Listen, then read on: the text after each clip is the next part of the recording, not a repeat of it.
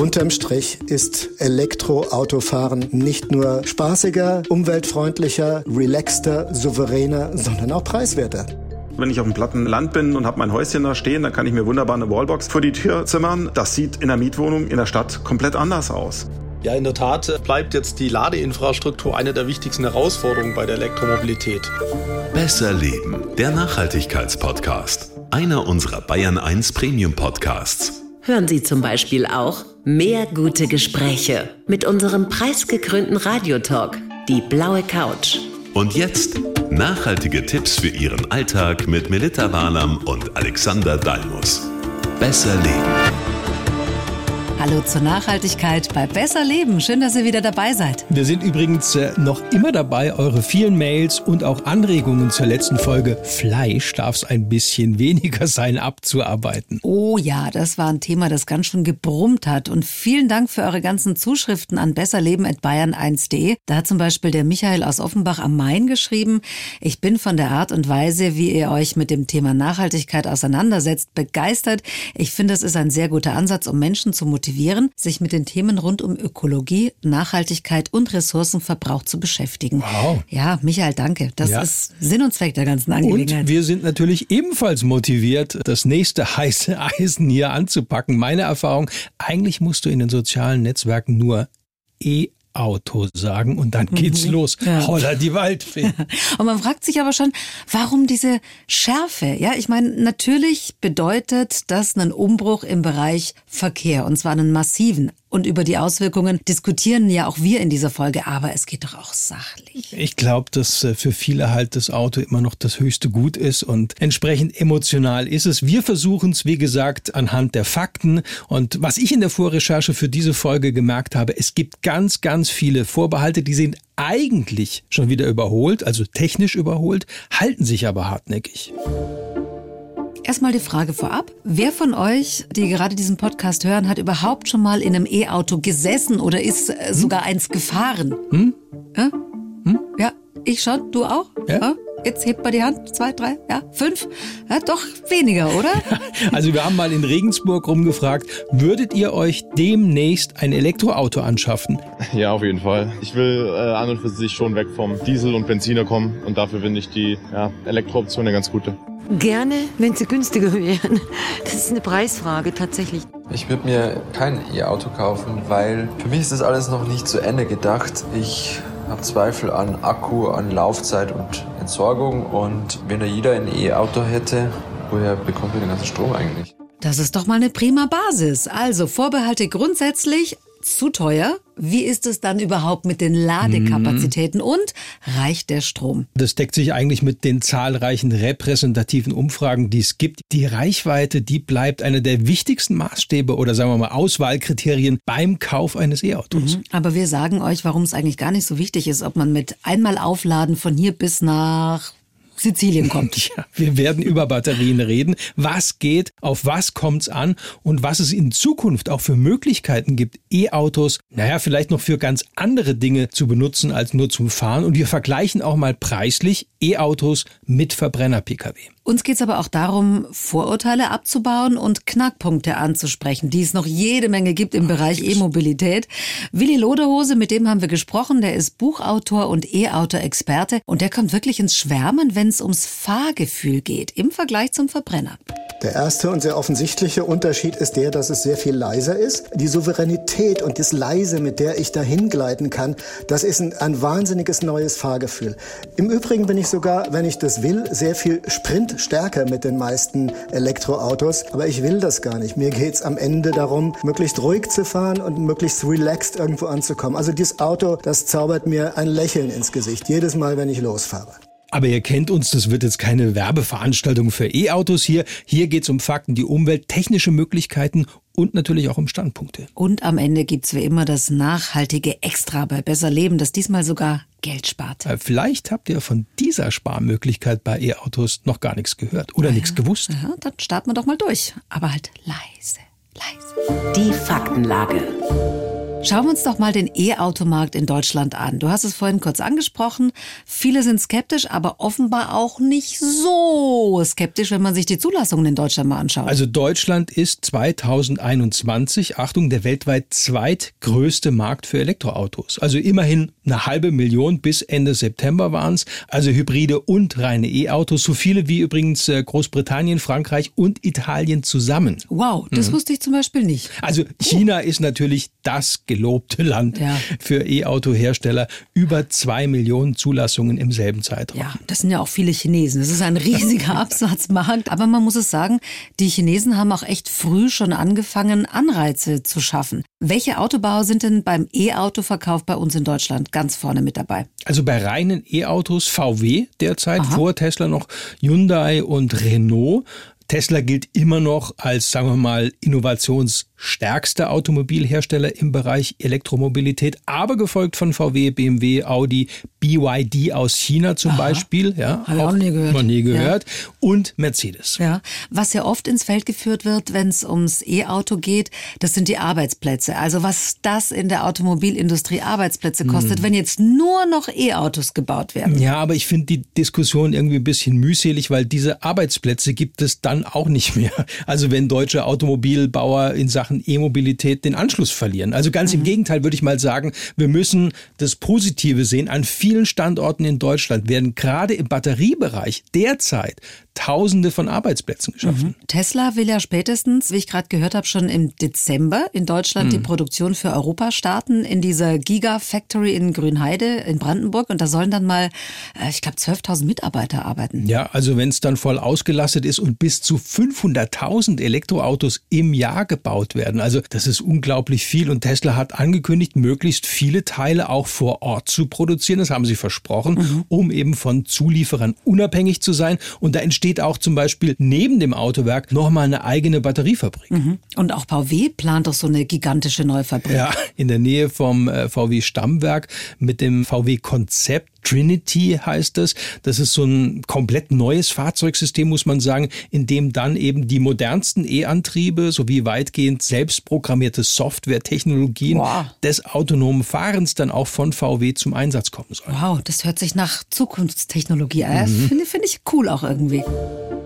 Aber man muss auch mal eins ganz klar sagen, es kann ja auch nicht das Ding sein, wirklich alle Autos, die in Deutschland zugelassen sind. Wie viele sind es? Viele also über 48 Millionen waren es Anfang 2021. Neuer Rekord. Boah, das ist viel. Aber was ich sagen wollte ist, kann ja nicht sein, all diese 48 Millionen Verbrenner, die wir haben, in E-Autos umzuwandeln, oder? Weil das wäre ja nicht nachhaltig. Also nicht in unserem Sinne und da gibt es auch ganz unterschiedliche Prognosen, also Szenarien für die Zukunft vom Umweltbundesamt zum Beispiel, übers Fraunhofer Institut bis hin zur Stiftung Agora Verkehrswende. Also da rechnen manche bis 2050. Also ja. da, wo wir in Deutschland ja klimaneutral mhm. sein wollen. Immer noch mit etwa 30 Millionen Elektroautos, manche sogar mit 40 Millionen Elektroautos. Wow. Verbrenner? Gibt es dann gar keine mehr oder?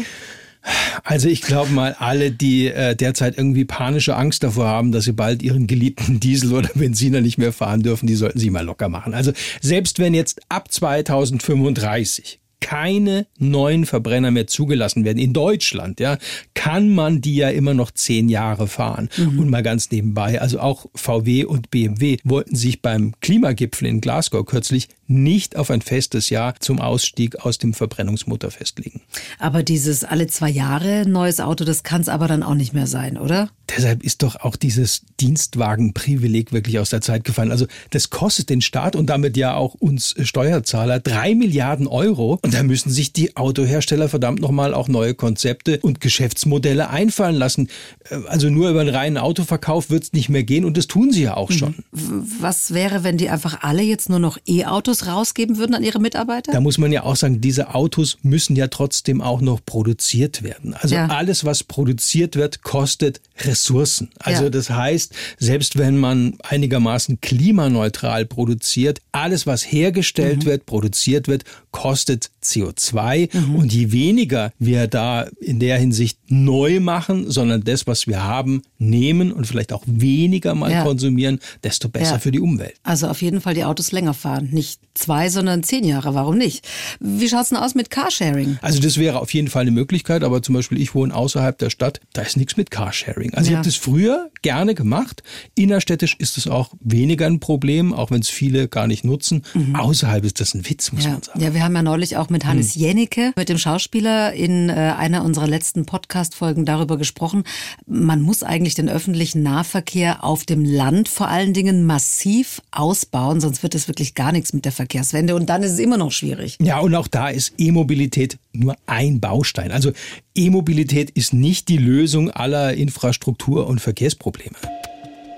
Kommen wir zum nächsten Punkt. Ja. Wie schaut's aus mit dem Strom? Reicht der denn für die ganzen E-Autos, vor allem aus erneuerbaren Energien? Naja, das hängt natürlich im Wesentlichen davon ab, ob wir es in den nächsten Jahren schaffen, mehr Strom aus erneuerbaren Quellen zu gewinnen. Also nur dann läuft ja auch ein E-Auto nachhaltig optimal. Das ist derzeit noch kein Problem, sagen wir mal bei einer Million E-Autos demnächst geht das. Also man muss auch dazu sagen, 80 Prozent laden derzeit ihr E-Auto noch zu Hause. Also über diese private Wallbox, die es gibt. Wenn das über ein Solarpanel läuft, dann ist das perfekt. Aber auch das sollten wir vielleicht nochmal klarstellen, selbst im derzeitigen Strommix, also auch wenn noch Kohle mit reinschwingt in diese Energiegewinnung, dann fährt ein E-Auto schon heute nachhaltiger als ein Verbrenner. Mhm. Aber trotzdem hält sich dieses Vorurteil wirklich hartnäckig, dass ein E-Auto gar nicht so viel besser ist ist als ein Verbrenner. Also was die reine Produktion angeht, gibt es kaum Unterschiede, das stimmt. Da geht es immer auch um möglichst, sage ich mal, CO2-neutrale Herstellung mit allem, was dazugehört. Auf die Batterien kommen wir ja noch zu sprechen, aber danach, also beim Fahren, ist dann Schluss mit diesem Same, Same, but different. Also selbst mit der ausgefeiltesten Dieseltechnik, sagt auch Monika Dernay, Leiterin urbane Mobilität bei BMW in München. In der Nutzungsphase, wenn wir ein Elektroauto mit einem Verbrenner vergleichen, dann gewinnt auf jeden Fall das Elektroauto. Denn in der Nutzungsphase stößt ein Verbrenner ungefähr 70 Prozent seiner CO2-Emissionen aus. Also hier hat das Elektroauto einen klaren Vorteil. Klarer Punkt also fürs E-Auto. Aber weil du es gerade schon angesprochen hm. hast, kommen wir doch mal auf das Teil vom E-Auto zu sprechen, das gerade im Hinblick auf Umwelt und soziale Verantwortung immer in der Kritik steht, nämlich die Batterie. Das Problem. Was mir wirklich aufgefallen ist beim Vorbereiten dieses Themas, es kursieren wahnsinnig viele Falschinformationen, halbe Wahrheiten und wirklich gefährliches Halbwissen. Naja, da darf man natürlich auch nicht außer Acht lassen, dass da viel Lobbyarbeit im Spiel ist. Mhm. Dahinter stecken immer Interessen und äh, dann werden auch oft sehr viele falsche Informationen verbreitet oder überholte Fakten. Die werden so oft wiederholt, bis sie dann, was weiß ich, sozusagen ja. mit Basisfakten verwechselt ja. werden. Da gab es doch mal diese schwedische Studie vor ein paar Jahren, mhm. die zitieren die E-Auto-Gegner sehr gerne, weil da die Nachhaltigkeit von Batterien im Vergleich zu den Verbrennern stark angezweifelt worden ist. Ja, das ist vielleicht ein sehr gutes Beispiel für das, was ich gerade eben meinte. Also mittlerweile ist diese Schweden-Studie, wie sie auch heißt, korrigiert worden, weil sich eben gerade im Bereich Batterieproduktion oder Batterieentwicklung so viel getan hat. Mhm. Aber äh, das, was da angezweifelt wurde oder so im Raum stand, das wird weiterhin kolportiert mhm. und wiederholt. Obwohl eigentlich gar nichts mehr wirklich mhm. dran ist. Und dann werden aber auch immer Kobalt Kobalt und andere seltene Erden genannt, die sind ja in den Batterien drin und werden auch immer mit Kinderarbeit in Verbindung gebracht. Klar, also stimmt ja auch. In vielen anderen Bereichen ist das ja auch der Fall. Aber da gibt es zwei positive Entwicklungen. Erstens, die Hersteller achten viel stärker jetzt darauf, woher das Material kommt. BMW zum Beispiel wirkt beim neuen iX ganz gezielt damit, dass alles zertifiziert ist, heißt aus sicheren Quellen stammt, sagt Monika Dernay von BMW. Bei Kobalt und Lithium wird ja häufig gesagt, oh, wo kommt denn das her? Aus welchen Minen wird denn das gegraben? Und das ist genau diese Zertifizierung. Also man muss hier sehr, sehr stark auf das Thema Umwelt- und Sozialstandards achten, Menschenrechte. Und das äh, ist insbesondere eben bei den Batterien wichtig, äh, weil das eben sehr, wir nennen das kritische Materialien sind, auf die man nochmal ein extra Augenmerk halten muss. Wenn Kobalt und andere seltene Erden zertifiziert sind, dann steckt also zumindest mal keine Kinderarbeit Hm. drin, aber trotzdem sind es natürlich heikle Stoffe. Ja, wobei auch zur Wahrheit gehört, dass gerade dieses Kobalt immer mehr aus den Batterien verschwindet. Also der zweite wichtige Punkt eigentlich, das hängt jetzt nicht nur damit zusammen, dass alle so furchtbar sozial geworden sind bei den Autoherstellern, sondern auch, weil die Batterie einen nicht unerheblichen Teil der Kosten im E-Auto ausmacht. Das erklärt Christoph Neef, der ist Wissenschaftler am Fraunhofer Institut für System- und Innovationsforschung EASY in Karlsruhe. Was wir jetzt erleben, ist eigentlich der Trend Richtung günstige Kosten. Also die Batteriekosten müssen runtergehen. Und hier macht es jetzt Sinn, wirklich zu versuchen, komplett auf Kobalt zu verzichten. Da kommen natürlich die nächsten Materialien, Nickel und Lithium, die auch teuer sind und die auch mit gewissen ja, Abbaurisiken verbunden sind, Lieferrisiken verbunden sind. Um das Lithium kommt man natürlich in der Lithium-Ionen-Batterie nicht umhin. Aber es gibt jetzt neue Trends, die eben versuchen, sich auch von dem Nickel wegzubewegen. Zum Beispiel in Richtung Mangan, was sehr viel besser verfügbar ist, oder in Richtung Eisen, also die Lithium-Eisen-Phosphat-Batterie, die eben auf diese ganzen teureren Übergangsmetalle verzichten würde. Batterie billiger, E-Auto billiger Mhm. und das ohne Kobalt. Ja. Lohnt sich das dann überhaupt noch, Batterien zu recyceln? Also das ist eine interessante Frage. Im oberpfälzischen Wernberg-Köblitz, da gibt's ja die Firma Roth International und die will demnächst eine Recyclinganlage eröffnen, also ein Riesending und dann um die 1,5 Tonnen Kobalt und Nickel pro Stunde aus diesen E-Auto-Batterien rausholen. Boah, das ist ganz schön viel. Das, das sind ja enorme Mengen. Ja, also andere Recyclingwerke schaffen das in der Woche und die Firma wird jetzt schon mit Anfragen der Hersteller bombardiert, so eine Batterie mit den Metallresten drin hat noch einen Wert von über 1000 Euro. Also da steckt Wow. richtig Geld drin. Aber hallo. Und ohne Kobalt und so weiter? Naja, immer noch 400 Euro, aber die EU-Kommission hat da schon ein Auge drauf geworfen, möchte da mehr regulieren und bereitet auch gerade so eine Regelung vor, eine Gesetzesvorlage, sodass die Fahrzeughersteller dafür Sorge tragen müssen, dass die Batterie eben entsprechend verwertet wird, egal was da drin steckt. Der Teufel steckt im Detail. Kommen wir mal zum Ladenetz für Elektroautos in Deutschland. Ich meine, was wollen wir? Mhm. Wir wollen ein Ladenetz, das schnell ist, das günstig ist, das flächendeckend ist, Ja. bequem und auch transparent. Und jetzt gucken wir uns mal an, was wir haben. Da würde ich mal sagen, noch nicht ganz das Gelbe vom Ei, oder? Also es hat sich zumindest mal in den letzten Monaten einiges getan. Alexander Bloch von Automotorsport, der ist E-Auto-Tester und Vielfahrer, der sagt, das war lange Zeit nichts, aber auch gar nichts.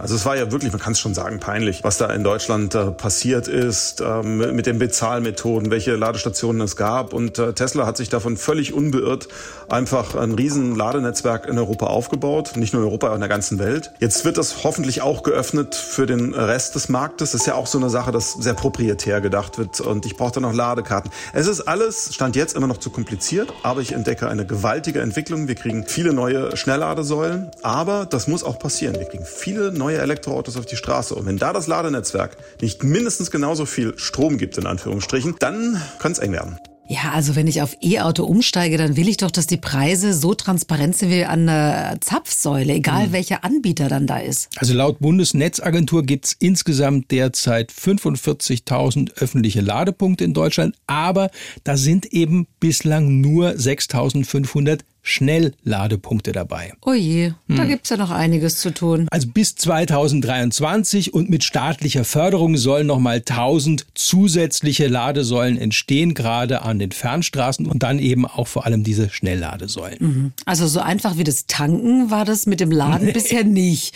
Aber es muss es werden. Und vor allem will ich ja auch vorher schon wissen, was mich das Laden dann kostet. Also einheitliche Standards und Transparenz bei den Preisen, wie an der Tankstelle einfach. Ja, da diskutiert man auch gerade über so eine Markttransparenzstelle für Ladetarife. Also die Ladesäulenbetreiber sollen dann verpflichtet werden, Preise, Belegungsstatus, Bezahlmöglichkeiten eben an diese Stelle zu melden und laufend auch zu aktualisieren. Und diese Daten können dann eben wieder über Apps direkt an die Fahrerinnen oder Fahrer weitergegeben werden. Also da hat Tesla, muss man sagen, frühzeitig schon Maßstäbe gesetzt. Ja, das war ja bisher eher ein Tarifdschungel. Also das ist das eine. Und dann gibt's ja auch noch ganz unterschiedliche Ladekarten und Apps, die nur an bestimmten Ladesäulen funktionieren. Das ist alles nicht miteinander kompatibel irgendwie. Ja, um, um das breiter zu machen, dafür soll die neue Ladesäulenverordnung sorgen, also mit einem einheitlichen Bezahlsystem, gerade auch fürs spontane Laden an öffentlich zugänglichen Ladesäulen. Und die Betreiber müssen künftig auch mindestens eine kontaktlose Zahlung mit eben einer gängigen Debit- oder Kreditkarte anbieten. Die Regelung gilt für alle Ladesäulen, die ab 1. Juli 2023 in Betrieb genommen werden, also noch eine mhm. Menge Zeit. Und jetzt schon betriebene Ladesäulen, die müssen leider nicht nachgerüstet Schade, werden. also wirklich doof. Na gut. Aber da geht das Bezahlen dann also über Smartphone-Apps oder Kundenkarten. Das wäre echt doof. Mhm. Übrigens, der Betreiber Ionity, das ist so ein Gemeinschaftsunternehmen von Audi, BMW, Daimler, Ford, Hyundai und Porsche und so weiter, hat gerade angekündigt, das Netz von Schnellladestationen entlang von Autobahnen in Europa auch noch stärker auszubauen. Also sagen wir es mal positiv, niemand muss in Deutschland mit seinem E-Auto liegen bleiben. Nee, also die Skandinavier, aber auch die Niederländer, die sind da schon viel, viel weiter. Aber diese Angst jetzt nicht mehr rechtzeitig zur nächsten Ladesäule zu kommen, also bei Langstrecken, legt sich mit der Zeit. Das sagt auch Autor und E-Auto-Experte Willi Luderhose. Mit ein ganz, ganz klein wenig Erfahrung ist das überhaupt kein Problem, überhaupt überall zu fahren. Ich muss ein bisschen planen, auf unbekannten Strecken im Vorhinein schon mal schauen, aber die Apps der meisten Autos haben heute längst eingebaut, wie weit es noch ist bis zur nächsten Ladestation. Und wenn man längere Strecken unterwegs ist, dann braucht man natürlich auch Ladesäulen, die möglichst schnell laden. Ja, frühmorgens, wenn der Wecker klingelt, würde man es sehr gerne mit dem E-Auto, aber eher nicht, nämlich liegen bleiben. Gut zu wissen. Wir wollen ja hier bei Besser Leben auch immer nachhaltigen Service bieten. Deswegen würde ich vorschlagen, arbeiten wir doch mal so die gängigsten Vorbehalte, die wir am Anfang schon angesprochen haben, ab. Fangen wir mal mit dem Preis an. E-Auto, wie ist es? Kommt es für euch überhaupt in Frage?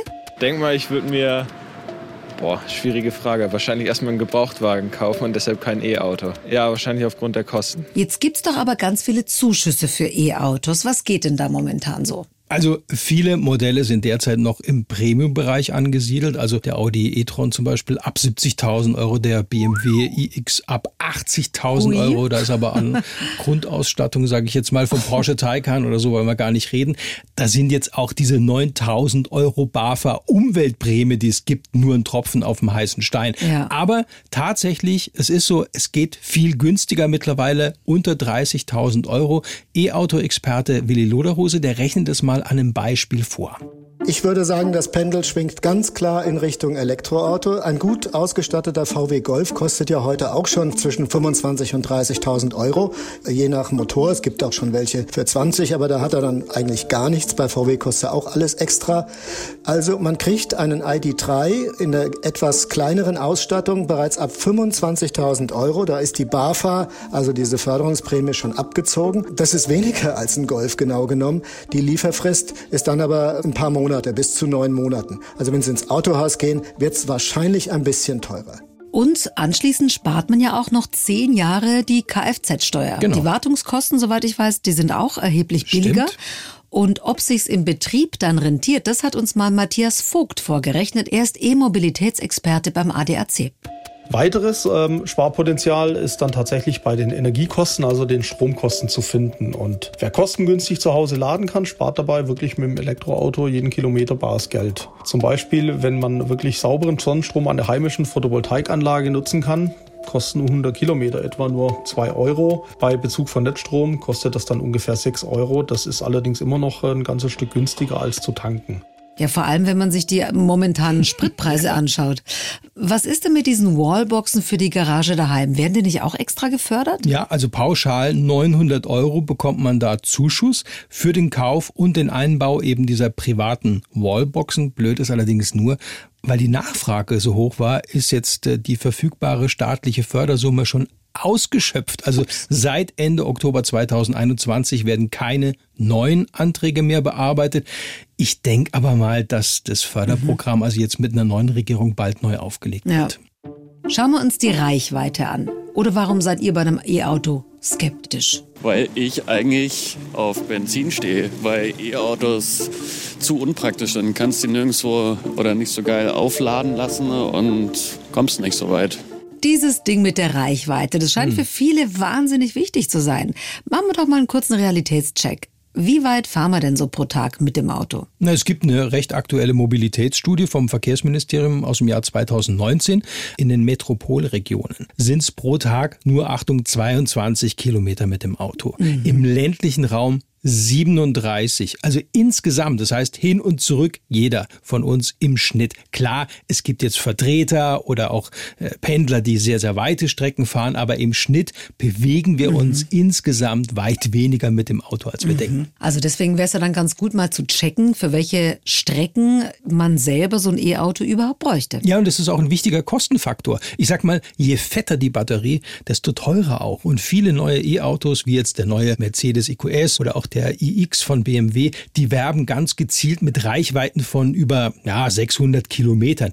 Ist aber nicht so wichtig, das sagt Alexander Bloch von Auto Motorsport. Man muss natürlich vorsichtig sein. Wenn man diese plakativen Reichweiten der Hersteller hört, da kann man gleich mal 20 Prozent abziehen. Je nachdem, wann man fährt, im Sommer oder im Winter ist es noch schlimmer, wenn die Heizung läuft, kann es sogar noch ein bisschen mehr sein.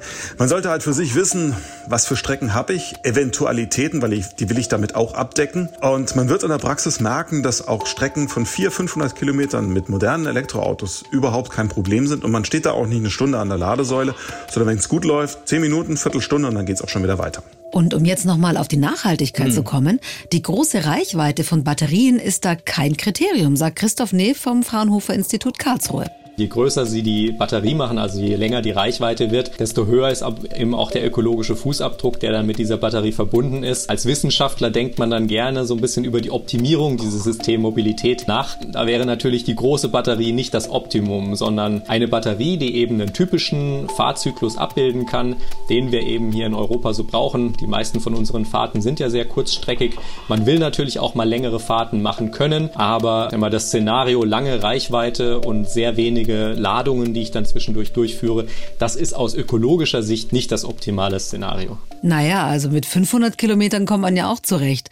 Es dauert halt dann ein bisschen länger. Ja, weil man halt dann zwischenladen muss, wenn man mal länger fahren will. Gerade am Anfang kann man sich ja vielleicht auf längere Strecken besser vorbereiten. Aber alle, mit denen wir gesprochen haben, fanden, das legt sich. Also übrigens im mhm. Alltag reicht den meisten E-Autofahrern der Saft für etwa, Achtung, zwei Wochen. Oh, das ist viel. Ja, also in diesem ganz alltäglichen Szenario, kurze Strecken, keine langen Wege. Wie ist denn das so auf dem Land? Weil da gibt's ja auch viele Vorbehalte, so von wegen, das mit dem E-Auto, das ist so ein Ding für die Städter. Also ich würde sagen, das ist gerade umgekehrt. Gerade auf dem Land, also mit dieser eigenen Wallbox zum Beispiel in der Garage, ist es doch ideal. Also in der Stadt ist ja das Thema immer Ladestationen. Wo kriege ich dann eine her? Habe ich eine in der Nähe? Und es wird natürlich mit zunehmenden E-Auto-Zahlen auch prekärer werden. Also mhm. man sollte da sage ich jetzt mal, nicht blauäugig ein E-Auto kaufen, sondern sich auch vorher informieren, wie kann ich laden, wo kann ich laden und natürlich auch, welches Fahrprofil mhm. habe ich eigentlich. Dann werfen wir doch mal einen Blick in die Zukunft, weil mit einem E-Auto lässt sich vielleicht in Zukunft ja noch mehr anstellen.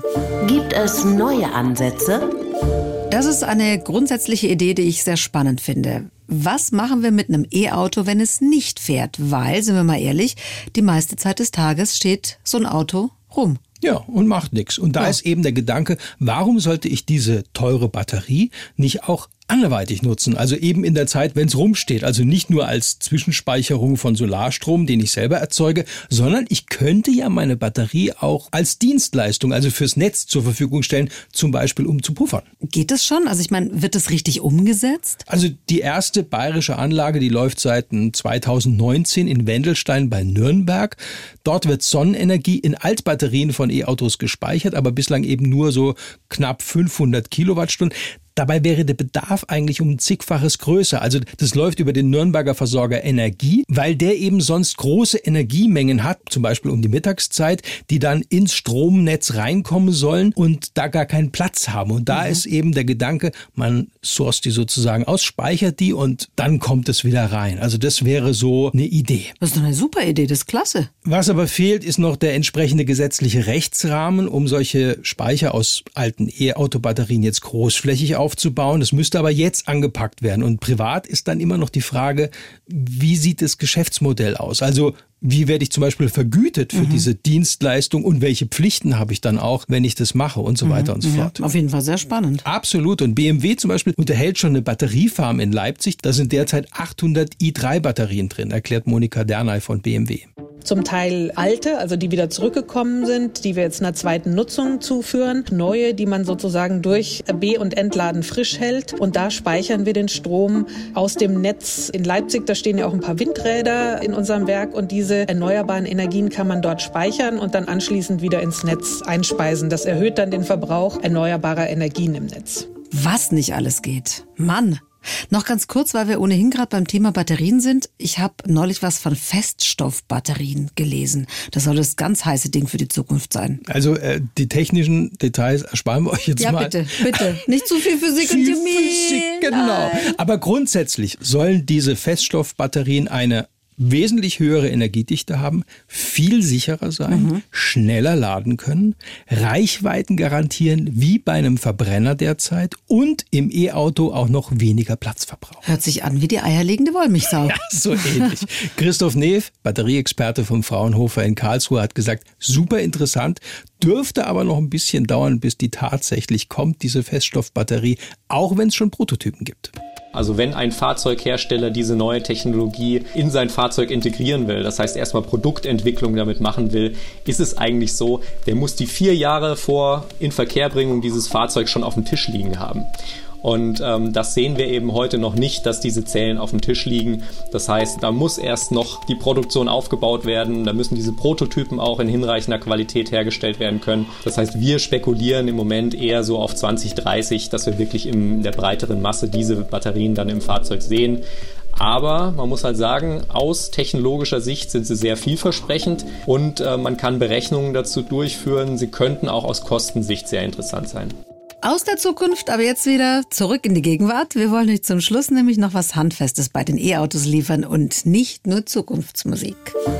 Der Clou. Wie immer hier bei Besser Leben noch das gewisse Extra im Sinne der Nachhaltigkeit. Und wir haben ja schon gesagt, dass man mit E-Autos vor allem beim Gebrauch, also beim Laden mit Strom, viel Geld spart, wenn man sich zum Beispiel die Spritpreise momentan anschaut. Die Kfz-Steuer fällt weg, Ja. zumindest die ersten zehn Jahre. Was geht noch? Also was viele vielleicht nicht wissen, dass man auch bei der Kfz-Versicherung derzeit richtig gute Rabatte kriegt, kommt natürlich immer auf den Anbieter an, aber da sind bis zu einem Drittel weniger Kosten drin im Vergleich zum Verbrenner. Das ist viel. Das Ja. heißt, vergleichen, oder? Viele Versicherungen haben mittlerweile so spezielle Ökotarife, also so CO2-Rabatte und bei manchen Versicherern kann man auch ohne Beitragsaufschlag sich zum Beispiel gegen Diebstahl von Ladekabeln versichern oder auch wenn was mit der Wallbox zum Laden für Mhm. zu Hause ist oder auch äh, sich vor Akkuschäden Mhm. schützen. Und ähm, weil E-Autos in der Regel ja immer noch sehr teuer sind und auch lange Zeit wertig bleiben, rechnet sich das ja bei einer Vollkaskoversicherung umso mehr eigentlich dann. Ja, und mit dem E-Kennzeichen kann man übrigens auch in den meisten Innenstädten derzeit noch kostenlos parken. Wie lange und für welche Parkplätze das gilt, ist teilweise jetzt sehr unterschiedlich, weil eben dieses E-Mobilitätsgesetz den Kommunen da viel Spielraum lässt. Aber günstiger als mit dem Verbrenner zu parken ist es fast immer. So, Ja, das lassen wir jetzt mal sagen. war ein Brett. Und jetzt würde ich sagen, machen wir mal ein paar Wochen nachhaltige Pause. Ja, die dritte Staffel ist zu Ende. Wir arbeiten aber schon an der vierten. Und ich denke da gleich mal voraus und an etwas sehr Schönes. Ich würde nämlich da gerne mal über Wein sprechen, über Bio-Wein, wie das in der Branche so genau läuft Mhm. Na mit dem gut, Bio-Wein. dann kann ich mir auch was wünschen. Also mh, zum Beispiel würde ich mal grundsätzlich gerne über Aufforstung und Baumpflanzaktionen reden. Stimmt, es werden ständig irgendwo äh, irgendwelche Bäumchen gepflanzt. Ja, aber macht es auch wirklich Sinn, denke ich mir immer wieder. Ist es auch wirklich nachhaltig? Auf was kommt es da an? Mhm. Und falls ihr auch mal ein Thema habt und sagt, hey, das solltet ihr bei Besser Leben wirklich mal näher beleuchten, dann sagt es uns. Schreibt uns gerne an besserleben.bayern1.de und dann kümmern wir uns um den Rest. Und an dieser Stelle auch nochmal vielen, vielen Dank für die vielen Fragen, die immer reinkommen und auch die Anregungen. Also daraus entstehen dann auch viele Geschichten oder sagen wir mal Aspekte, die wir dann wieder auf bayern1.de slash besserleben nochmal vertiefen können. Und dadurch wissen wir auch immer, was euch bewegt oder umtreibt oder interessiert. Und das ist, das ist wirklich gut. Ja, empfehlt uns gerne weiter an Menschen, die ihr mögt natürlich und die uns dann vielleicht ein Abo dalassen. Wir freuen uns. Und wenn ihr gerade vielleicht zum ersten Mal jetzt eine Folge durchgehört habt von Besser Leben, es gibt knapp drei Dutzend anderer Ja. Folgen, die alle auf euch warten und die kann man sogar beim Autofahren im Verbrenner oder E-Auto anhören. Bis bald. Die Bayern 1 Premium Podcasts. Zu jeder Zeit, an jedem Ort. In der ARD Audiothek und auf bayern1.de. Bayern 1 gehört ins Leben.